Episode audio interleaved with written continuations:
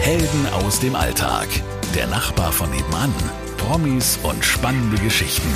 Sabrina trifft mit Sabrina Gander. Ich freue mich sehr und ich weiß, dass das eine besondere Ehre ist, mit Ihnen zu reden. Bei mir ist heute Angelina Wally. Herzlich willkommen. Danke vielmals. Ihre Zeit ist knapp bemessen und Sie sind da wegen einer ganz besonderen Ausstellung bei uns. Das ist die Körperweltenausstellung. Sie sind die Kuratorin und Sie sind auch die Ehefrau des Erfinders, würde ich jetzt mal sagen, oder? Gunther ist tatsächlich der Erfinder der Plastination, die hinter der Ausstellung steht. Äh, ein Vakuumverfahren, das uns ermöglicht, ähm, verwesliche Präparate mit Hilfe eines Vakuumverfahrens komplett mit Kunststoffen so durchtränken und dadurch sind die Präparate dauerhaft haltbar, sie sind trocken, sie sind geruchsfrei und man kann sie im wahrsten Sinne des Wortes begreifen. Wie hat sich das überhaupt ergeben? Ach, wie so vieles im Leben eher zufällig. Ähm, auch Gunther hatte nie vor, Anatom zu werden, aber er stammte ja aus der DDR, hatte dort zwei Jahre in Stasi-Haft gesessen und es war für ihn immer ein großer Traum, nach Amerika auswandern zu können. Und dazu brauchte er aber auch das amerikanische Staatsexamen. Und äh, er wusste, mit seinen Wochenenddiensten und Nachtschichten hätte er nie genügend Zeit, sich darauf vorzubereiten. Und deswegen nahm er eine Stelle im Anatomischen Institut an und ähm, musste dort eine wissenschaftliche Aufgabe nachgehen, die ihn aber so langweilte, dass er sich überlegt hat, wie kann ich das eigentlich schneller hinbekommen? Und ähm, ja, dabei ist er auf die Idee der Plastination gestoßen, auf dieses Vakuumverfahren. Und ähm, auch das hat sein Leben seither komplett gewandelt und äh, viele Jahre ähm, war die Plastination ja ausschließlich für Lehrzwecke eingesetzt, äh, dass man damit auch öffentliche Ausstellungen machen kann und damit ein ganz großes Publikum erreichen kann. Das war überhaupt gar nicht vorhersehbar. Die erste Körperweltenausstellung war vor knapp 20 Jahren, oder? Die erste große Ausstellung war 1995 in Japan gewesen. Wir waren damals eingeladen von der japanischen anatomischen Gesellschaft äh, an einer speziellen Ausstellung teilzunehmen, die sie zu ihrer 100. Jahrestagung organisierten. Und äh, etwa 70 Prozent dieser Ausstellung bestand dann schließlich aus Plastinaten und das war von einem so großen Erfolg. Die Menschen standen dort mehrere Stunden in Schlange an, um in die Ausstellung zu gelangen. Aber was war noch viel bemerkenswerter war, dass wie die Menschen in der Ausstellung reagierten gerade in Japan, wo die Menschen so selbst kontrolliert sind und mhm. man irgendwie kaum eine Idee hat, was in den Köpfen der Menschen vorgeht. Aber in der Ausstellung war es so, als wenn all diese Masken herunterfallen und die Menschen waren so berührt und so voller Staunen. Und da war vor allen Dingen eine Geschichte, die ich immer sehr gern erzähle, weil auch sie mich so nach so vielen Jahren noch so berührt. Da gab es eine doch recht junge Frau, sie war vielleicht so Ende 20, Anfang 30 und sie begann zu weinen. Und sie sagte, sie hat schon dreimal versucht, sich das Leben zu nehmen. Sie hat sich immer nutzlos gefühlt und zu nicht, nichts wert. Aber jetzt, wo sie sieht, wie wunderbar der Körper gemacht ist und dass das alles so funktionieren kann, sie hat das Gefühl, sie hat etwas ganz Wertvolles in sich und sie verspricht, sie wird es nie wieder tun. Und es war für Gunther und mich ein so essentielles Erlebnis, dass uns völlig klar war, diese, dieses Selbstsehen, dieses sich selbst völlig neu begreifen, äh, das ist so ein äh, tief berührendes Erlebnis, dass es ganz wichtig ist, mit dieser Idee auch weiterzumachen. Wir stellen in dieser Ausstellung tote Körper aus, aber das, was man darin entdeckt, das ist man selbst. Wenn man durch diese Ausstellung geht, man hat so viele Be Rührungspunkte mit seinem eigenen Leben, sei es, weil man jetzt dort das erste Mal ein Kreuzband sieht und denkt, ach, so sieht das aus, was ich mir da bei meinem letzten Skiunfall verletzt habe. Oder äh, man sieht, äh, wie ein Herzinfarkt aussieht und er erinnert sich an seine Familienangehörigen, die da äh, vielleicht ein solchen akutes Ereignis hatten. Wie gesagt, es ist so diese Diskrepanz, dass wir tote Körper zeigen, aber im Grunde genommen über das Leben uns Gedanken machen. Und darum geht's in dieser Ausstellung Körperwelten. Wann haben Sie sich kennengelernt? Ach, das ist schon eine kleine Ewigkeit her. Ich hatte gerade mein Examen gemacht äh, an Heidelberger Universität, hatte Medizin studiert und ähm, mein Traumberuf war Chirurgin zu werden. Und ich dachte, es wäre eine gute Vorbereitung, äh, für ein halbes Jahr oder Jahr in die Anatomie zu gehen. Gesagt, getan. Und ähm, dort habe ich meinen heutigen Ehemann kennengelernt. Ich soll, also einer meiner Aufgaben war natürlich, äh, dort einer wissenschaftlichen Aufgabe nachzugehen, aber ich sollte auch Medizinstudenten anatomisch unterrichten. Und ich selbst hatte Anatomie schon wieder völlig vergessen. So war ich ganz dankbar zu hören, dass Gunther einen Tutorenkurs für ältere Studenten leitete in Vorbereitung des anstehenden Präparierkurses und so habe ich dann da teilgenommen. Und Gunther war eine so bunte und andersartige Persönlichkeit als alle anderen universitären Dozenten und äh, ja sprühte so voller Leben und so so voller ungewöhnlicher Ideen, dass ich mich sehr schnell in ihn verliebt habe. Im Präparierkurs übrigens, also am das hat was. Leichenkeller. ja.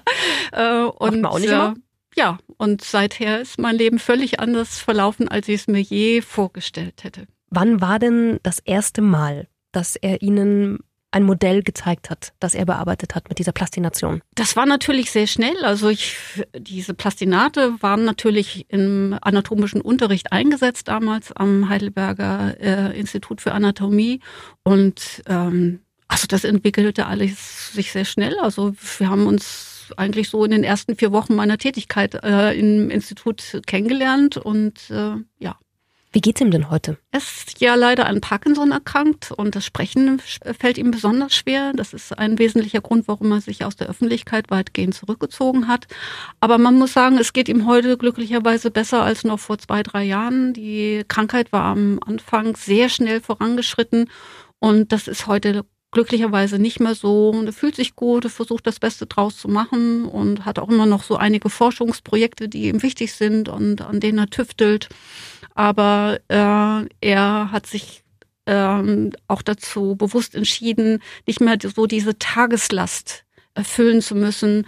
Und äh, wir beide sind sehr dankbar, dass äh, sein älterer Sohn äh, aus erster Ehe sich entschieden hat, auch in der Plastination mitzuarbeiten. Das hat sehr viel Stress von unseren Schultern genommen äh, und hat natürlich auch den Charme zu wissen, dass die Idee in die nächste Generation fortgeführt wird.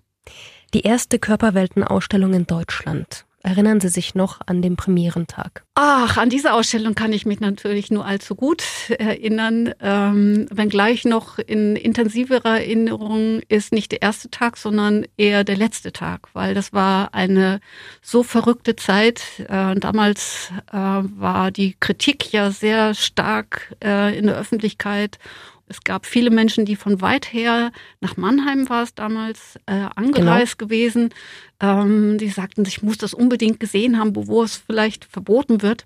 Und das führte dann zu einem so großen Besucherstrom, dass wir in den letzten acht Tagen der Ausstellung rund um die Uhr geöffnet hatten. Und in dieser Zeit hatten wir kontinuierlich Warteschlangen. Es waren kontinuierlich Menschen, die Einlass begehrten, aber ähm, selbst nachts um zwei, drei, vier, fünf Uhr musste man sich in die Warteschlange anstellen. Und warum der letzte Tag? Warum erinnern Sie sich daran noch so explizit?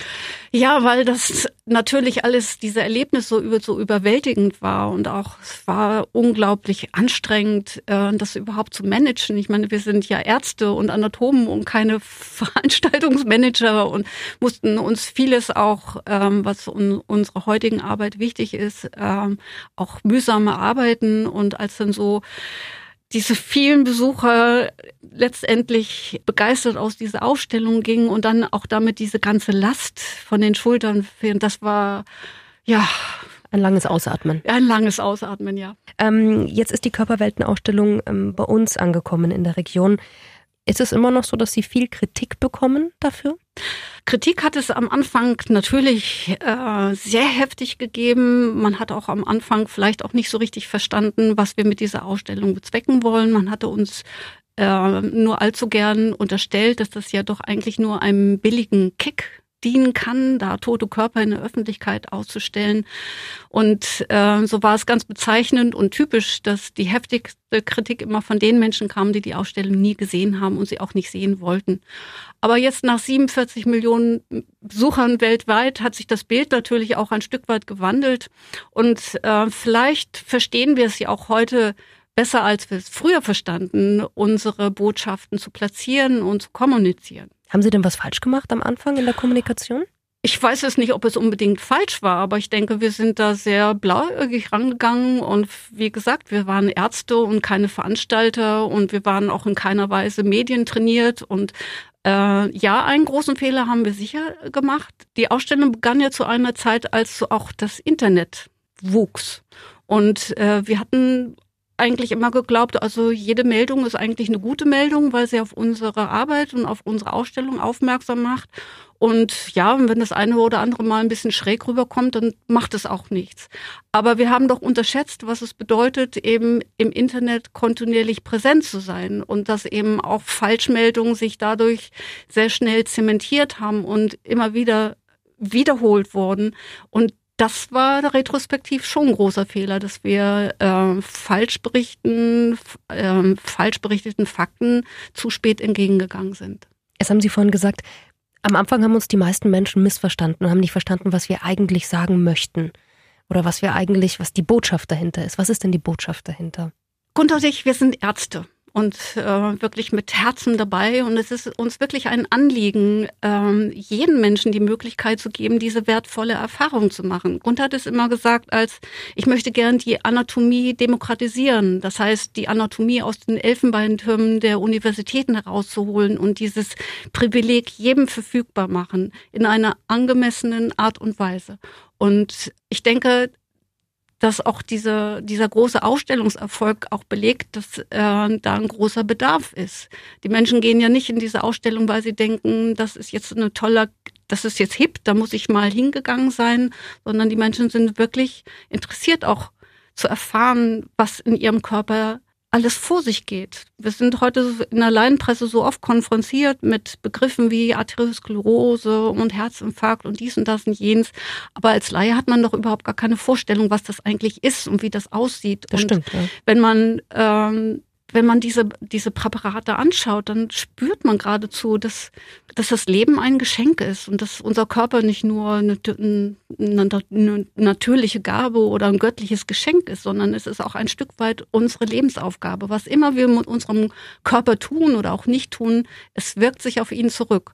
Und das wird einem in dieser Ausstellung ein Stück weit bewusst. Und deswegen gehen auch die Menschen aus dieser Ausstellung typischerweise, wenn sie sagen, ich habe einen völlig neuen Blick auf meinen Körper und ich werde ihn nicht mal als etwas Selbstverständliches achten. Und das ist die beste Voraussetzung für ein gesund geführtes Leben.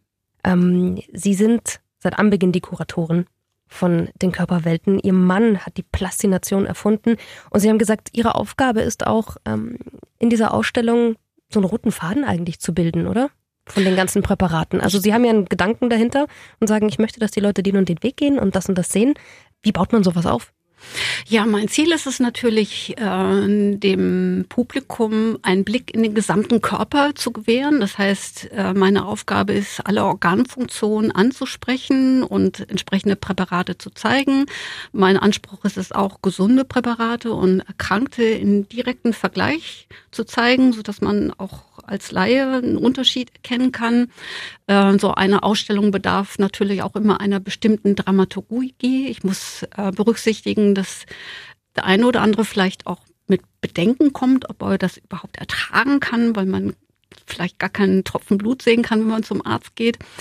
Das heißt, ich muss die Menschen die in die Ausstellung kommen, langsam an das Thema heranführen, so dass man sich auch dem aussetzen kann. Ich fange deswegen im Regelfall typischerweise mit dem Bewegungsapparat an. Die meisten von uns haben schon mal ein Skelett gesehen. Das ist nicht so wirklich beängstigend.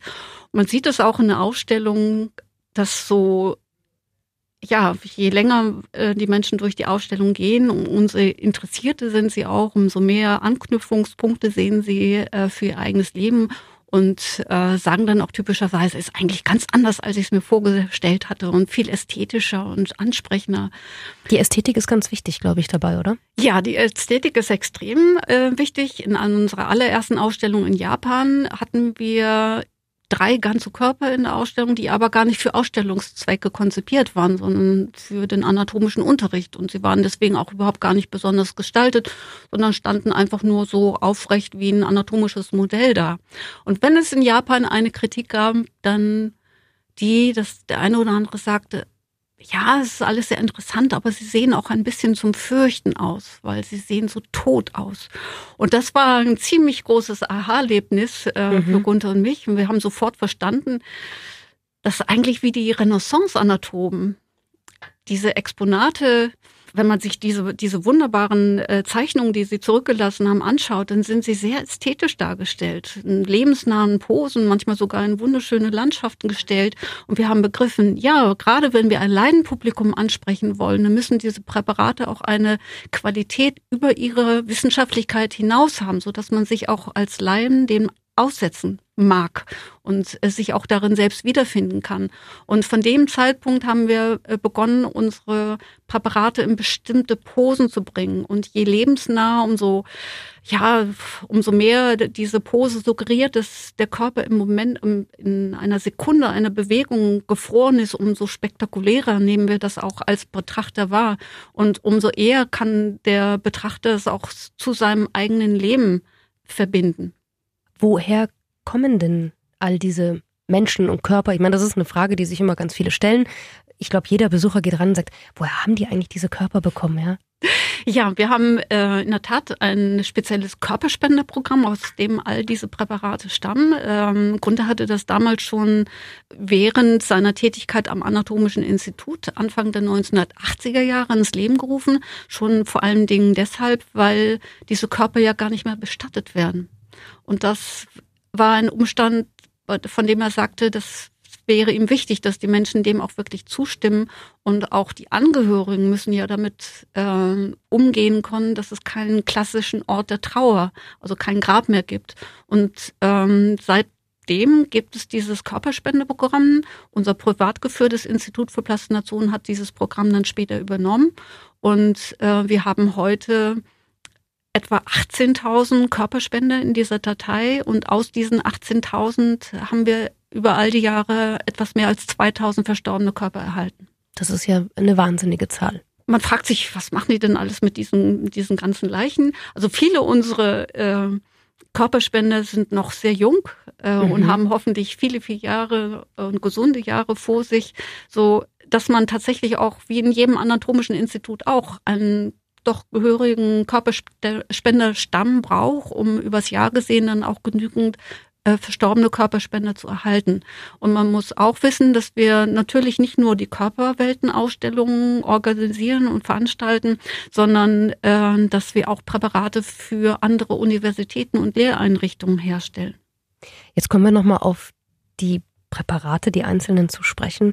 Sie haben ja vorhin gesagt, dass das ja auch für Angehörige ja nicht immer ganz einfach ist, wenn dieser Mensch nicht beerdigt wird. Hatten Sie denn auch die Situation schon, dass Angehörige in Ihrer Ausstellung Ihren Angehörigen gegenüberstanden? Das vermag ich nicht zu sagen, aber äh, ist es so, dass äh, wir aus, uns sehr grundsätzlich dazu entschieden haben, unsere Körperspender, äh, sobald sie Plastinat geworden sind, auch anonymisieren. Das heißt, äh, wir veröffentlichen keine persönlichen Daten zu diesen Exponaten. Äh, ich denke auch, dass es von der Kraft der Ausstellung wegnehmen würde. Ich werde oft gefragt, äh, warum liest man denn dann nicht wenigstens ähm, was die Todesursache war oder mhm. wie alt der Körperspender war. Und ich weiß aus Erfahrung, wenn die Menschen durch die Ausstellung gehen, dann entdecken sie sich selbst. Aber wenn ich lese, dieser Körper stammt von einem vielleicht 65 Jahre alt gewordenen Mann und der verstarb an so und so. Das ist sofort ein anderes Schicksal. Das ist, das, das ist, eine Distanz auch, ne? Ja. Und deswegen glaube ich, dass es ähm, besser ist, die Anonymisierung ähm, beizubehalten. Und auch die Familienangehörigen wissen nicht, was aus den Körpern ihrer Angehörigen geworden ist. Und auch das finde ich eigentlich richtig.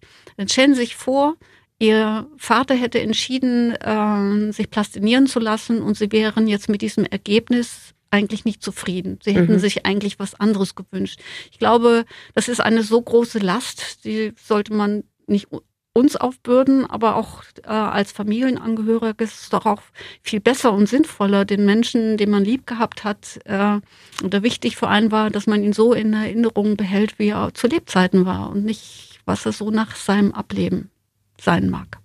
Das stimmt, ganz sicher. Was sind denn so die aufsehensterregendsten ähm, Präparate, die wahrscheinlich auch durch die Presse gingen? Also ich glaube, das ist immer äh, eine Frage des Blickwinkels. Also das, was so äh, die meisten Ausstellungsbesucher auch immer sehr berührt, das sind die ähm, Präparate zur vorgeburtlichen Entwicklung.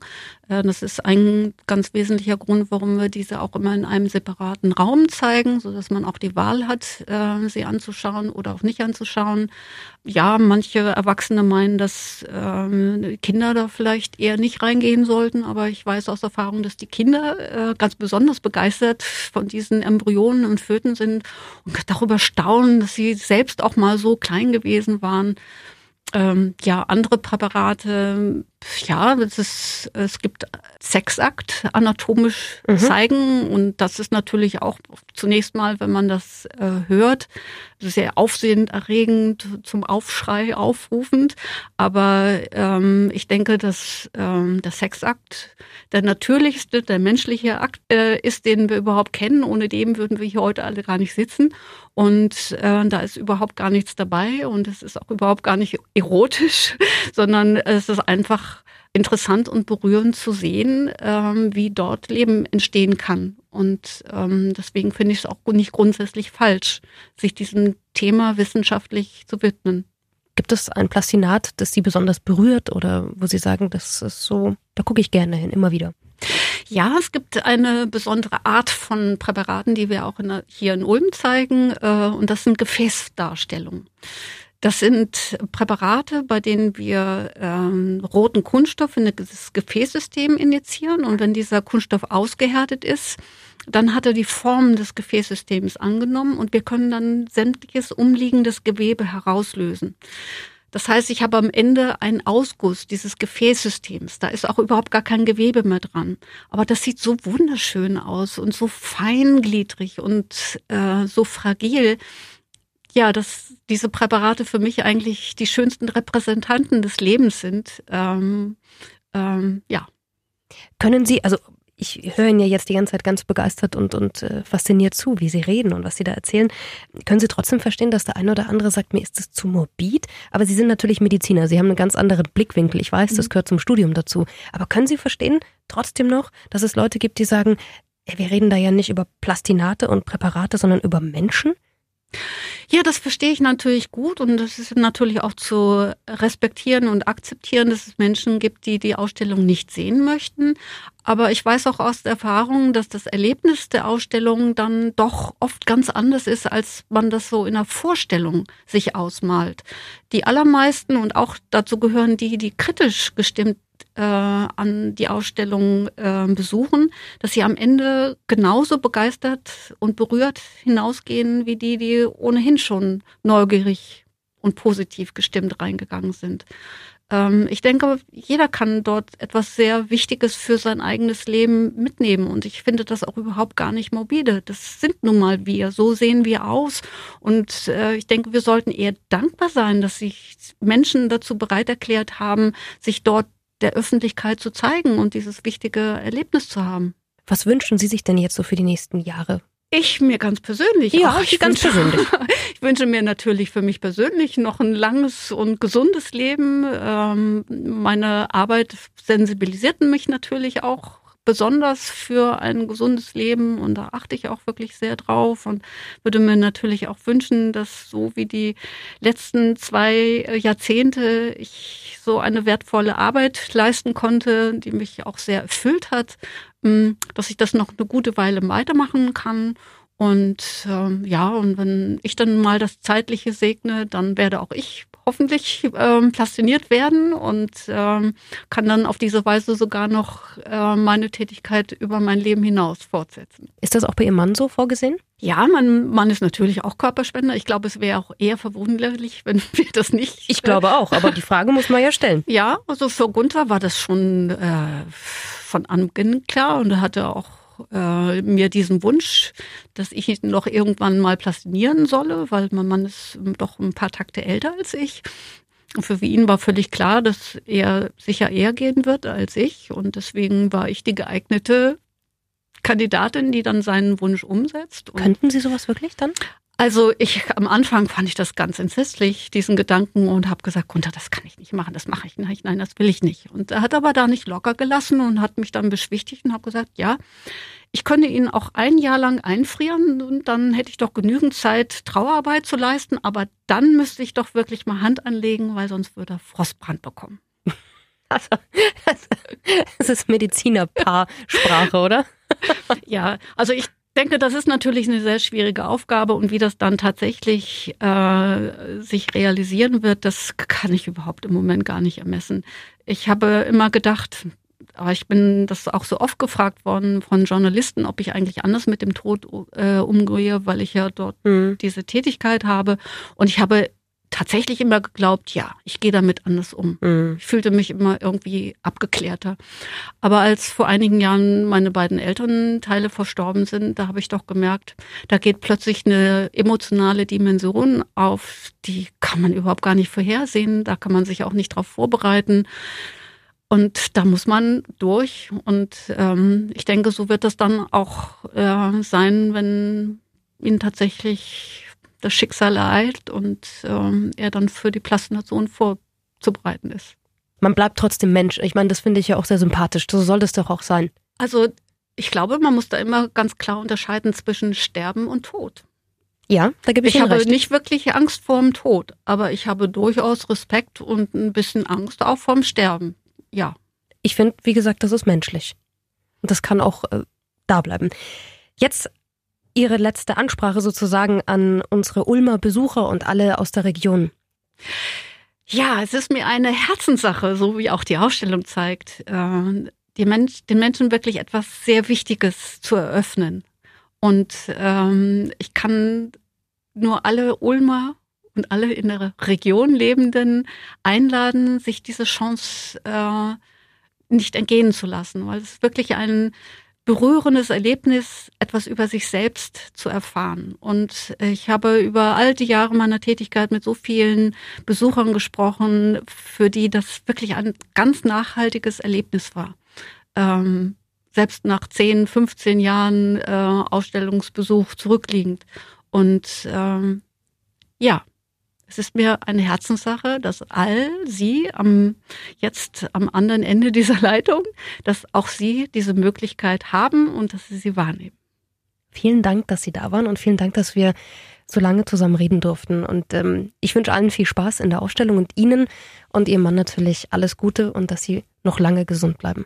Danke vielmals. Helden aus dem Alltag. Der Nachbar von nebenan. Promis und spannende Geschichten. Sabrina trifft mit Sabrina Gander.